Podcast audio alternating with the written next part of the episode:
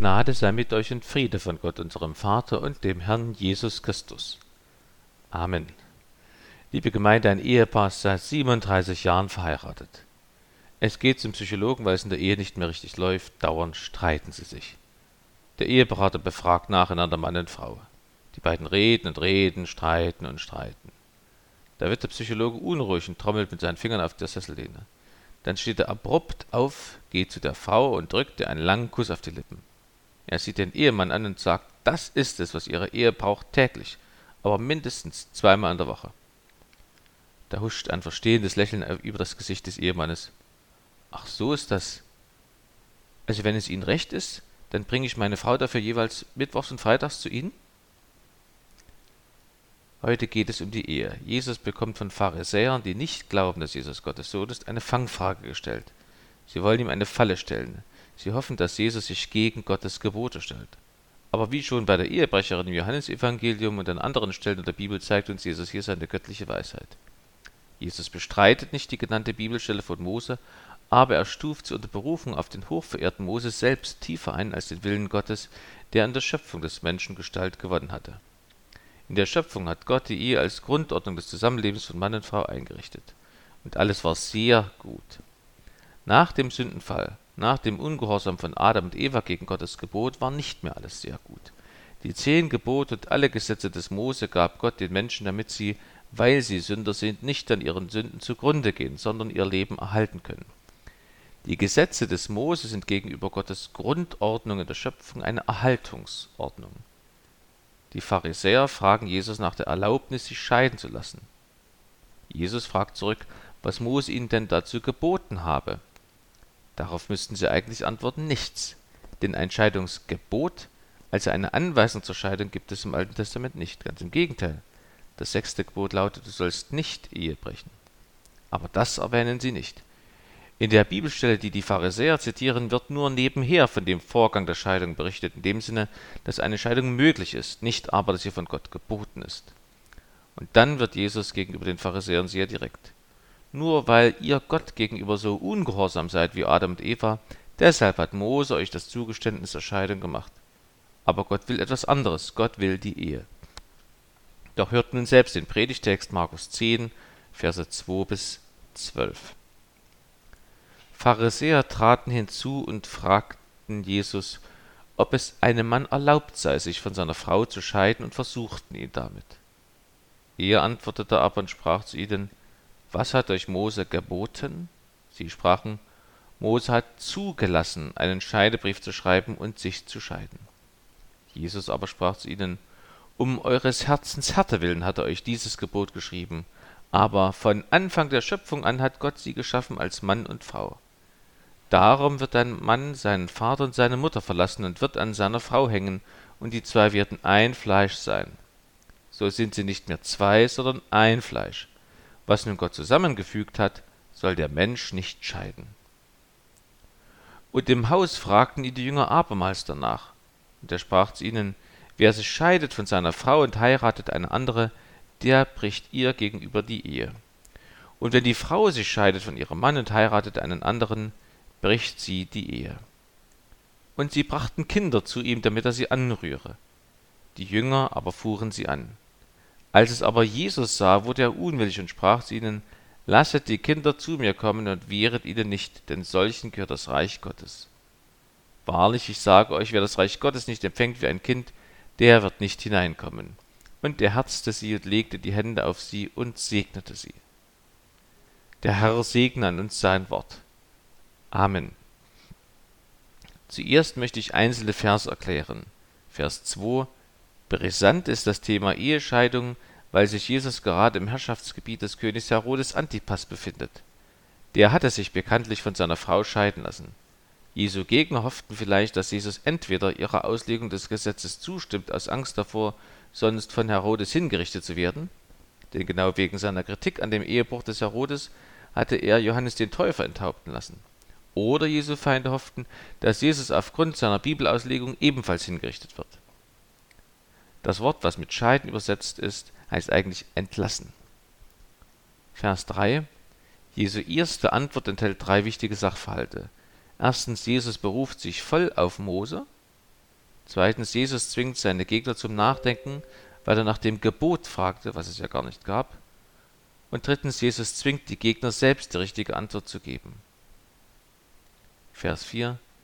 Die betreffende Bibelstelle in 5. Mose 24 lautet, wenn jemand eine Frau zur Ehe nimmt und sie nicht Gnade findet vor seinen Augen, weil er etwas Schändliches an ihr gefunden hat, und der einen Scheidebrief schreibt und ihr in die Hand gibt und sie aus seinem Haus entlässt. Damals gab es im Wesentlichen drei Erklärungen von verschiedenen Rabbinern dafür, was dieses Schändliche eigentlich ist, weswegen der Mann sich scheiden durfte. Das reichte von Unzucht über angebranntes Essen bis dahin, dass der Mann einfach eine jüngere Frau gefunden hatte in seiner Bergpredigt definiert Jesus, dass das Schändliche nur Unzucht ist, weswegen ein Mann seiner Frau einen Scheidebrief schreiben darf. Damit grenzt er den Gebrauch ein. Zitat: Es ist auch gesagt, wer sich von seiner Frau scheidet, der soll ihr einen Scheidebrief geben. Ich aber sage euch, wer sich von seiner Frau scheidet, es sei denn wegen Unzucht, der macht, dass sie die Ehe bricht, und wer eine Geschiedene heiratet, der bricht die Ehe der Schutz der Ehe und selbst die Regularien für eine Scheidung waren alle als Schutz für die Frau gedacht, damit der Mann, der sie wegsenden will, sich das zweimal überlegt, bevor er es tut. Verse 5 bis 9, Jesu zweite Antwort enthält fünf wichtige Fakten. Erstens, auf Mose fällt kein Tadel. Die Juden haben selber Schuld, wenn sie sich scheiden lassen. Zweitens, Jesus setzt die Zeit von Mose und die Gegenwart gleich. Die Bibel gilt dauerhaft, er sagt er wegen eurer Herzenshärtigkeit. Drittens, Israel muss sich von Jesus den Vorwurf der Herzenshärtigkeit gefallen lassen, den schon Mose erhoben hatte und die Propheten. Viertens, die Gesetze des Mose sind eine Erhaltungsordnung. In Wirklichkeit ist Gott noch radikaler, eben wie er es durch die Schöpfung ordnet, wovon Jesus spricht. Diese Radikalität in Jesu Auslegung des Alten Testamentes kommt auch in der Bergpredigt vor. Fünftens, Jesus sagt, dass Mose selbst das Buch Deuteronomium geschrieben hat, wie es ja auch im Buch Deuteronomium 31, 24 steht.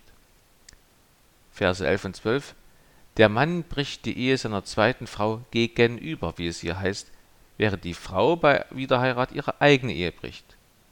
Dahinter steht die jüdische Auffassung, dass der Mann nur die Ehe der Frau, nicht jedoch seine eigene brechen kann, die Frau wiederum kann nur ihre eigene Ehe brechen, nicht jedoch die des Mannes. Nach jüdischem Recht kann der Mann seine Ehe nicht brechen, weil die Frau sein Eigentum ist. Nur dann, wenn er in die Ehe eines anderen einbricht, bricht er dessen Ehe, aber nicht seine eigene. Scheidungen waren damals nicht ganz selten, jedoch nicht, dass eine Frau sich scheiden ließ, sondern nur der Mann. Schon wegen der finanziellen Not, in die sich die Frau dadurch in der Regel brachte. Dennoch redet Jesus hier auch von der Scheidung durch die Frau. Das tut später auch Paulus in 1. Korinther 7. Außerdem gibt es zwei bekannte Beispiele aus der unmittelbaren Umgebung von Jesus. Herodias und ihre Tochter Salome haben sich von ihren Männern geschieden. Im Talmud, der jüdischen Auslegung des Alten Testamentes, wird der Frau auch eine Scheidungsmöglichkeit eingeräumt, allerdings war ihr Scheidebrief nur gültig, wenn ihr Noch-Ehemann ihn gegenzeichnete. In Rom war Scheidung für Frauen möglich und ebenso im griechischen Recht, was die vielen Nichtjuden in der Umgebung anwandten. Das hat wohl auf die Juden abgefärbt weil das Thema Ehe und Ehescheidung sehr umfangreich ist, gehe ich in dieser Predigt auf die Segnung der Kinder nicht näher ein. Man könnte einige Aussagen von Jesus im Predigtext so zusammenfassen. Gott schützt die Ordnung der Ehe. Erstens im Sinne des Urverständnisses, zweitens auch durch das Mittel des Zugeständnisses und drittens mit dem Ziel des Einverständnisses. Zuerst also Gott schützt die Ordnung der Ehe im Sinne des Urverständnisses. Wenn Jesus es gewagt hätte, der evangelischen Kirche Pfarrer werden zu wollen, wäre er wohl nicht weit gekommen. Man stelle sich das kirchliche Examen vor die Prüfung, Thema Ehescheidung. Und was ist das Erste, was Jesus sagt? Das ist nicht Gottes Wille. Da hätten die Prüfer wohl den Kopf geschüttelt. Wie unsensibel und fundamentalistisch. Und genau an das Fundament der Menschheit erinnert Jesus an die Schöpfung nach Gottes Willen, an den Zustand der Menschen vor dem Sündenfall. Damit bringt Jesus einen Toast auf die Ehe von Mann und Frau aus. Er lässt die Ehe hochleben. Jesus stellt die Ehe nicht dar auf der Grundlage der durch Sünde bedingten Schwäche der Menschen mit ihren Ehekrisen, sondern auf Grundlage des göttlichen Willens in der Schöpfung. Ein schlechtes Beispiel ist eben noch lange kein gutes Vorbild. Klar ist auch, Jesus bemisst unseren Auftrag zur ehelichen Treue nicht nach unseren vermeintlichen Fähigkeiten oder eben Unzulänglichkeiten, sondern nach seinem Willen und Wissen. Und Jesus weiß, was für uns gut ist, besser als wir selbst. Interessant ist auch, dass Jesus hier nicht sagt, wie die Ehe sein soll, nur dass die Ehe sein soll. Er lässt den Ehepartnern viel Freiheiten innerhalb der Ehe. Zur Aufgabenverteilung zwischen Mann und Frau in der Ehe findet sich zum Beispiel nichts in der Bibel. Zwei entscheidende Bibelstellen zitiert er, die auch heute noch bei jeder Trauung verlesen werden. Zuerst erinnert er daran, Gott schuf den Menschen zu seinem Bilde, zum Bilde Gottes schuf er ihn und er schuf sie als Mann und Frau.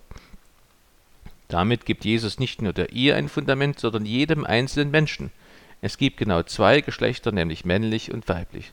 So steht es da wörtlich. Es ist für unser Menschsein wichtig zu wissen, als was uns Gott geschaffen hat. Wenn diese Grundordnung der Schöpfung angezweifelt bzw. verneint wird, wird das Fundament der Menschheit angegriffen. Es droht zu zerbröckeln. Dementsprechend spröde und zerbrechlich und nicht widerstandsfähig werden die Menschen. Eben wie eine Statue, deren Fundament man mit dem Presslufthammer bearbeitet. Irgendwann fällt sie um. Weil Gott aber will, dass wir aufrecht, bewusst und mit Liebe zu unseren Mitmenschen durchs Leben gehen, stellt er uns auf ein solides Fundament. Das gibt uns einen festen Halt im Leben. Die zweite Bibelstelle, die Jesus erwähnt, lautet, Darum wird ein Mann seinen Vater und seine Mutter verlassen und wird an seiner Frau hängen, und die zwei werden ein Fleisch sein. Gott hat Mann und Frau nicht dazu geschaffen, damit sie ein Leben lang rätseln, was sie auf dieser Erde tun sollen. Nein, die beiden sollen ein Fleisch werden. Nicht selten lese ich als Begründung dafür, dass eine Bibelstelle entgegen ihrem Wortsinn erklärt wird, damit, dass unsere Lebensumstände heute ganz anders sind als damals und dass das eben deswegen nicht mehr gelten würde. Das beinhaltet zwar keine logische Folgerung auf ihre andauernde Gültigkeit, aber selbst wenn es so wäre, interessanterweise beschreibt Gott das Verhältnis von Mann und Frau im krassen Gegensatz zu Abrahams, Moses und Jesu Erdentagen. Denn da holte der Bräutigam seine Braut zu sich aber Gottes Wille sagt es anders. Der Mann trennt sich von seinen Eltern, um mit seiner Frau zu hängen. Es ist klar, dass es zur gelingenden Ehe gehört, dass sich die Eltern nicht in die Ehe der Kinder im übergriffigen Sinne einmischen. Aber es bedeutet auch, dass für den Mann nicht mehr seine Eltern die wichtigste menschliche Beziehung sind, sondern seine Frau. Sie rückt an die erste Stelle, natürlich nach Gott. Das Wort für anhängen bedeutet so viel wie anhaften oder ankleben. Ein Ausleger verglich die Ehepartner mit Papierstreifen, die man zusammenklebt. Daraus entsteht eine unlösbare Verbindung. Natürlich kann man die zwei Papierstreifen wieder auseinanderreißen, aber da bleiben auf jedem Streifen Fetzen des anderen Streifens haften. So fest sind Mann und Frau in der Ehe verbunden. Das wird beim Tod eines Ehepartners deutlich. Da klafft eine Fleischwunde beim überlebenden Partner. Und das zeigt jede Scheidung. Es geht nicht ohne Verletzungen und Schmerzen, wenn man ein Fleisch zerteilt.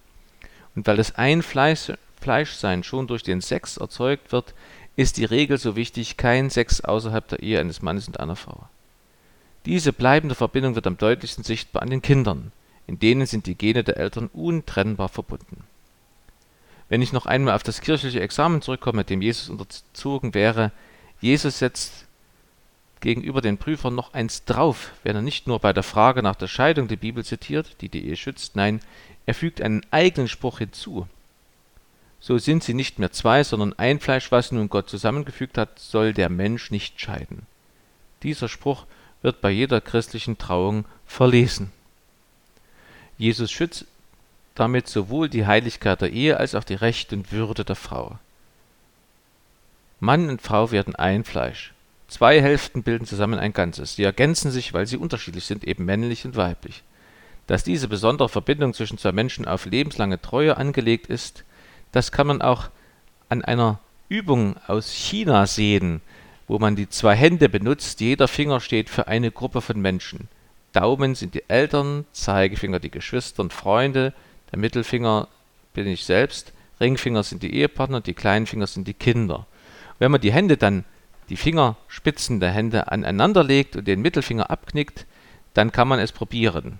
Man kann versuchen, die Finger nacheinander voneinander zu lösen. Das geht beim Daumen, Zeige und Kleinfinger, aber nicht beim Ringfinger. Und das bedeutet, die Beziehungen zu Eltern, Geschwistern und Kindern lösen sich im Laufe des Lebens, jeder geht eigene Wege. Die Beziehung zum Partner bleibt. Mann und Frau ergänzen sich, aber genau diese Unterschiede können ja auch die Ursache für Spannungen und Scheidungen sein. Deswegen sagt Jesus, dass nicht Mann und Frau sich gegenseitig zusammenhalten durch ihre Anziehungskraft, Schönheit, Klugheit oder Liebe, sondern Gott, eben dass Gott sie zusammengefügt hat. Das bedeutet, kein Ehepaar ist auf sich allein gestellt. Gott will das Fundament jeder Ehe und ihr einigendes Band sein. Hauptsache, die Herzen der Ehepartner sind nicht hart gegenüber Gott und lehnen Gott, seine Hilfe und seinen Schutz ab, so wie die Herzen der Pharisäer hart sind. Gott schützt die Ehe durch seine Grundordnung in der Schöpfung. Aber wir leben ja nicht mehr im Garten Eden in paradiesischen Zuständen. Durch die Herzenshärtigkeit Adams und Evas wurden sie Gott und seiner Grundordnung ungehorsam, sie sündigten. Gott hat sie deshalb ihrem eigenen Willen überlassen und aus seiner unbedrohten Schöpfungsordnung gewiesen. Dieses Leben stellte sich als ein raues Leben mit viel Not heraus. Wir Menschen leiden alle an Herzen, die gegenüber Gott mehr oder weniger verhärtet sind. Das Wort im Predigtext ist so ähnlich wie Kardiosklerose. Ihr kennt bestimmt aus der Medizin die Arteriosklerose. Das bedeutet, dass die wichtigsten Adern verhärten und sich verengen und damit nur noch wenig Blut durchlassen. So bedeutet Kardiosklerose, dass das Herz verhärtet ist und fast keine Liebe von Gott mehr durchlässt. Diese Verhärtung ist eine Folge der Erbsünde und die Ursache vieler Sünden. Wir sind alle Sünder, sagt die Bibel. Das ist die große Not der Menschheit. Aber Gott lässt uns in unserer Not nicht allein. Nein, er hat auch da für diese Not Ordnungen erlassen. Sie sind weniger radikal als die Grundordnung im Paradies. Das gilt auch für die Ehe. Gott will, dass Mann und Frau ehelich zusammenleben. Dauerhaft. Du sollst nicht Ehe brechen. Und doch hat er einen Notausgang gelassen. Das ist der zweite Gedanke der Predigt. Gott schützt die Ordnung der Ehe durch das Mittel des Zugeständnisses. Innerhalb der Erhaltungsordnung gibt es noch eine Notordnung. Dies ist das Zugeständnis, der sogenannte Scheidebrief. Er steht nicht an prominenter Stelle im Alten Testament. Und für uns Christen ganz wichtig, Jesus bestreitet diesen Notausgang nicht, sondern erkennt ihn an und erklärt ihn gewissermaßen noch eben damit, dass das Schändliche, wovon im Alten Testament geredet wird, Unzucht sei. Unzucht ist aller Sex außerhalb der Ehe eines Mannes und einer Frau. Jesus sagt, wer sich von seiner Frau scheidet, es sei denn wegen Unzucht, der macht, dass sie die Ehe bricht. Inmitten der klaren Aussage, dass man sich nicht scheiden soll, die Ehe nicht brechen soll, sind diese Worte der Notausgang, den Jesus uns zitternd offen hält. Die Scheidung ist eine Notlösung zur Eindämmung der Sünde. Das heißt zum Beispiel, Erstens, die Scheidung ist eine Ausnahme, die die Regel, eben die Ehe bestätigt, nicht aber ersetzt. Die Pharisäer fragen Jesus nach der Zulässigkeit der Scheidung, weil es ja die Möglichkeit eines Scheidebriefes gibt. Das ist so, als ob man einen Polizisten fragt, ob man einen Verkehrsunfall verursachen dürfe, weil es doch gesetzliche Regelungen und Versicherungen für den Fall gibt, dass ein Unfall geschieht. Damit wird auch deutlich, dass die Scheidung die Ultima Ratio, das allerletzte Mittel ist, zu dem Ehepartner greifen keine von der Trauung an einkalkulierte Option. Als Christ leben heißt konkret in der Ehe auch, nicht zu fragen, was ist gerade noch so erlaubt, sondern was ist eigentlich von Gott gewollt. Es ist nicht nötig, schon bei der Trauung alles zu wissen, was noch kommt und wozu man Ja sagt. Es ist aber unbedingt wichtig zu wissen, dass beide Partner zu Jesus Christus Ja sagen und ihn die Ehe leiten lassen. Die Ehescheidung ist eine Notordnung wie die Maßnahmen bei einem Notfall im Flugzeug. Bevor es losfliegt, werden den Fluggästen die Sicherheitsweste und die Sicherheitsausgänge gezeigt. Und es gibt Anweisungen, wie man sich verhalten soll, wenn das Flugzeug abstürzt. Jeder Insasse hofft bei Flugantritt, dass diese Informationen nicht nötig sein werden und der Notfall nicht eintrifft. So sollen wir auch die Ehe antreten. Und bevor wir uns für die Scheidung als Notlösung entscheiden, sollen wir professionelle psychologische und professionelle geistliche Hilfe in Anspruch nehmen. Als Ehepartner gemeinsam beten und andere um Fürbitte für den Erhalt der Ehe bitten. Auch in unserer Gemeinde kann man das tun. Sprecht ein Gemeindeglied eures Vertrauens dazu an oder ein Mitglied des Gebetskreises oder natürlich meine Frau oder mich. Zweitens, wir Christen sollen auch im Umgang mit Menschen, die sich scheiden lassen oder ließen, Wahrheit und Liebe verbinden. Einerseits sollen wir eingedenk sein, dass wir alle Sünder sind. Nach den Worten Jesu gibt es sehr viele Ehebrecher. Zitat: Ihr habt gehört, dass gesagt ist, du sollst nicht Ehe brechen. Ich aber sage euch, Wer eine Frau ansieht, sie zu begehren, der hat schon mit ihr die Ehe gebrochen in seinem Herzen. Verurteilen sollen wir sowieso niemals jemanden. Zugleich sollen wir nicht zur Scheidung raten als probates Mittel bei Problemen, sondern wir sollen Fürbitte anbieten und zu professioneller psychologischer und geistlicher Hilfe raten.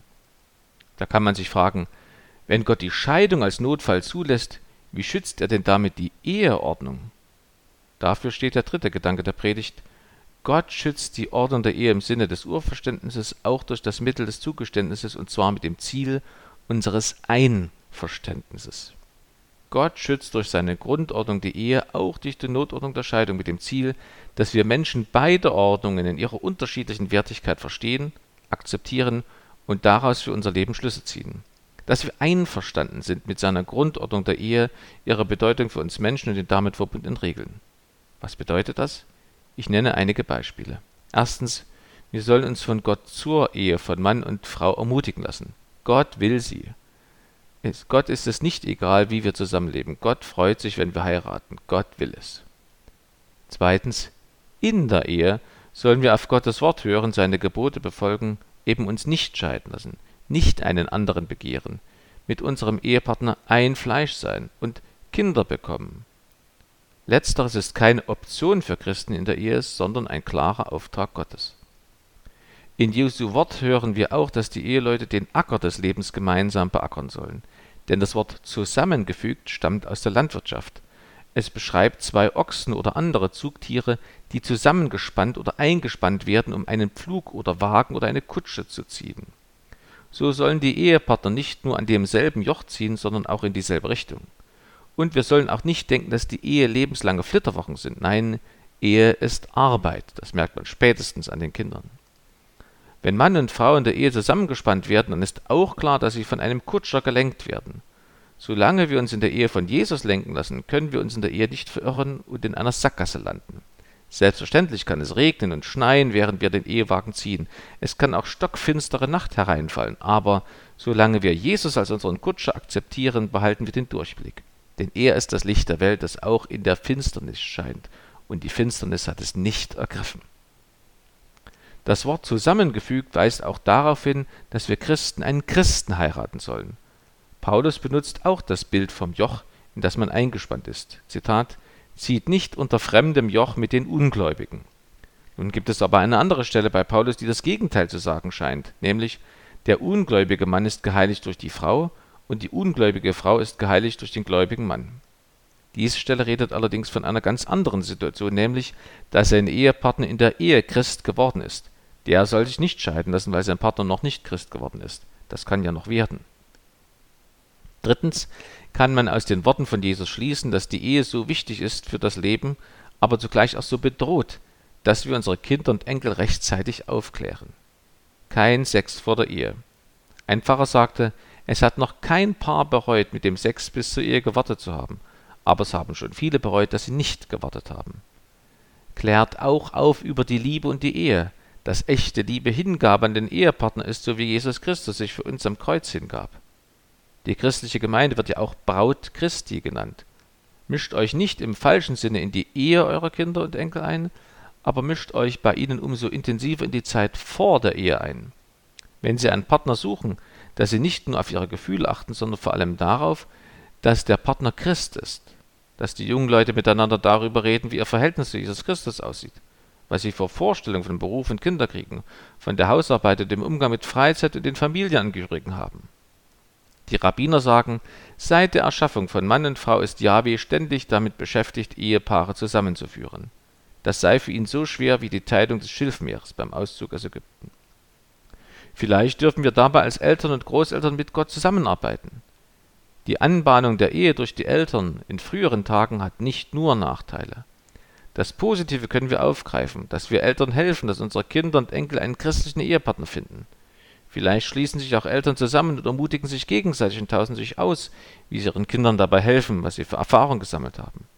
Findet oder schafft Gelegenheiten, wo sich junge Christen kennenlernen können, denn das ist heute alles andere als leicht.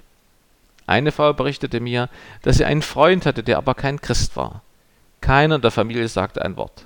Alles schien normal. Aber einmal hat sich ihr Opa getraut und gefragt, als sie mit ihm allein war, worüber wollt ihr euch denn später mal unterhalten? Und wie wollt ihr das sonntags machen? Diese eine kleine Frage hat lange nachgewirkt in der Frau, so dass sie diesen Freund schließlich nicht heiratete. Mischt euch in diesem guten Sinne ein, auch wenn das verpönt ist oder belächelt wird. Versteckt euch nicht hinter der vermeintlich freiheitlichen Nichteinmischung nach dem Motto, das müssen die jungen Leute schon selber entscheiden. Ja, natürlich müssen sie das. Aber wir dürfen und sollen ihnen bei der Entscheidungsfindung helfen. Stellt euch vor, ein Baby sitzt im Kinderwagen und der fängt langsam an, auf einem Fußweg mit Gefälle in Richtung Kreuzung zu rollen. Da bleibt man doch nicht fernab stehen und sagt, ich mische mich da nicht ein. Nein, man rettet sein Kind vor dem drohenden Verkehrsunfall. So sollen wir unsere Kinder auch vor einem Eheunfall bewahren, natürlich ohne übergriffig zu werden. Ein Mann erzählte mir nach seiner Scheidung, komisch. Damals, als ich meine Ex heiraten wollten, wollte, waren meine Eltern gegen diese Frau. Aber ich habe es trotzdem gemacht. Aber jetzt, als ich mich von ihr scheiden lassen wollte, da waren sie für meine Frau. Sie waren gegen die Scheidung. Sie haben mir abgeraten von der Scheidung. Ich es auch nicht.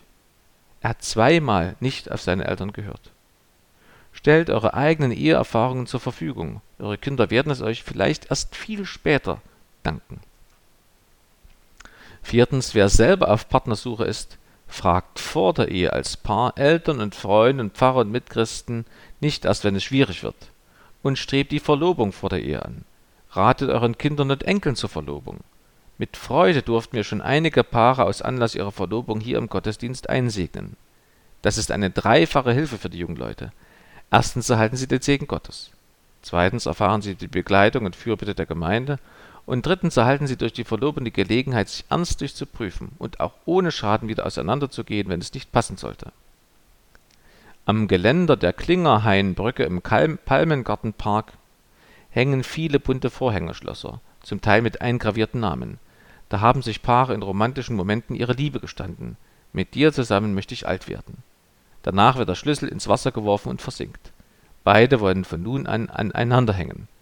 Ein moderner Brauch, der auf die Verbindlichkeit in der Ehe hinweist. Fünftens. Was kann ich von dem Thema denn mitnehmen, wenn ich Single bin, wenn ich alleinstehend lebe? Mindestens zweierlei. Zum einen, dass Gott grundsätzlich die Ehe für Mann und Frau vorsieht. Wenn ich trotz Suche noch keinen Partner gefunden habe, dann kann ich die Suchmethode vielleicht erweitern oder verfeinern. Habe ich nach einem christlichen Partner gesucht? Habe ich Vorbehalte gegenüber der digitalen Vermittlungsmöglichkeit? Es gibt da auch seriöse christliche Angebote. Sind meine Ansprüche an meinen zukünftigen Partner der Bibel entnommen oder habe ich selber eine Latte von Bedingungen aufgestellt? Die kann ich dann an der Bibel prüfen und notfalls ändern.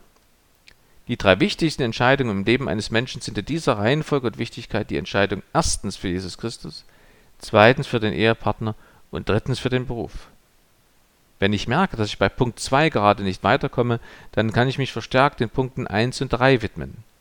In der Gemeinde ist es zum Beispiel immer erwünscht, wenn ein Christ dienen will, sich einbringen will.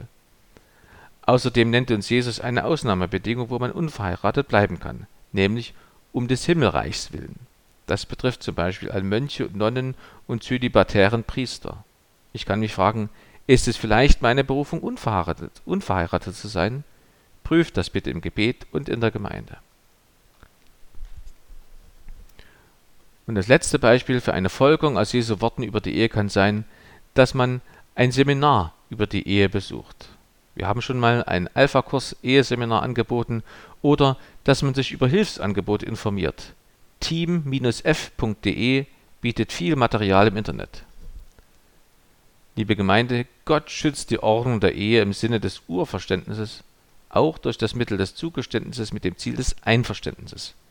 Gebe Gott, dass wir mit seinen Ordnungen einverstanden sind und sie befolgen, dass die Notordnung der Scheidung eine Notlösung bleibt und dass wir uns auch durch die Gebote von Gottes Erhaltungsordnung leiten lassen zu seiner Grundordnung der absoluten Liebe und Wahrheit, damit unser Leben gelingt damit wir als Christen leben zur Ehre Gottes des Vaters und des Sohnes und des Heiligen Geistes. Amen.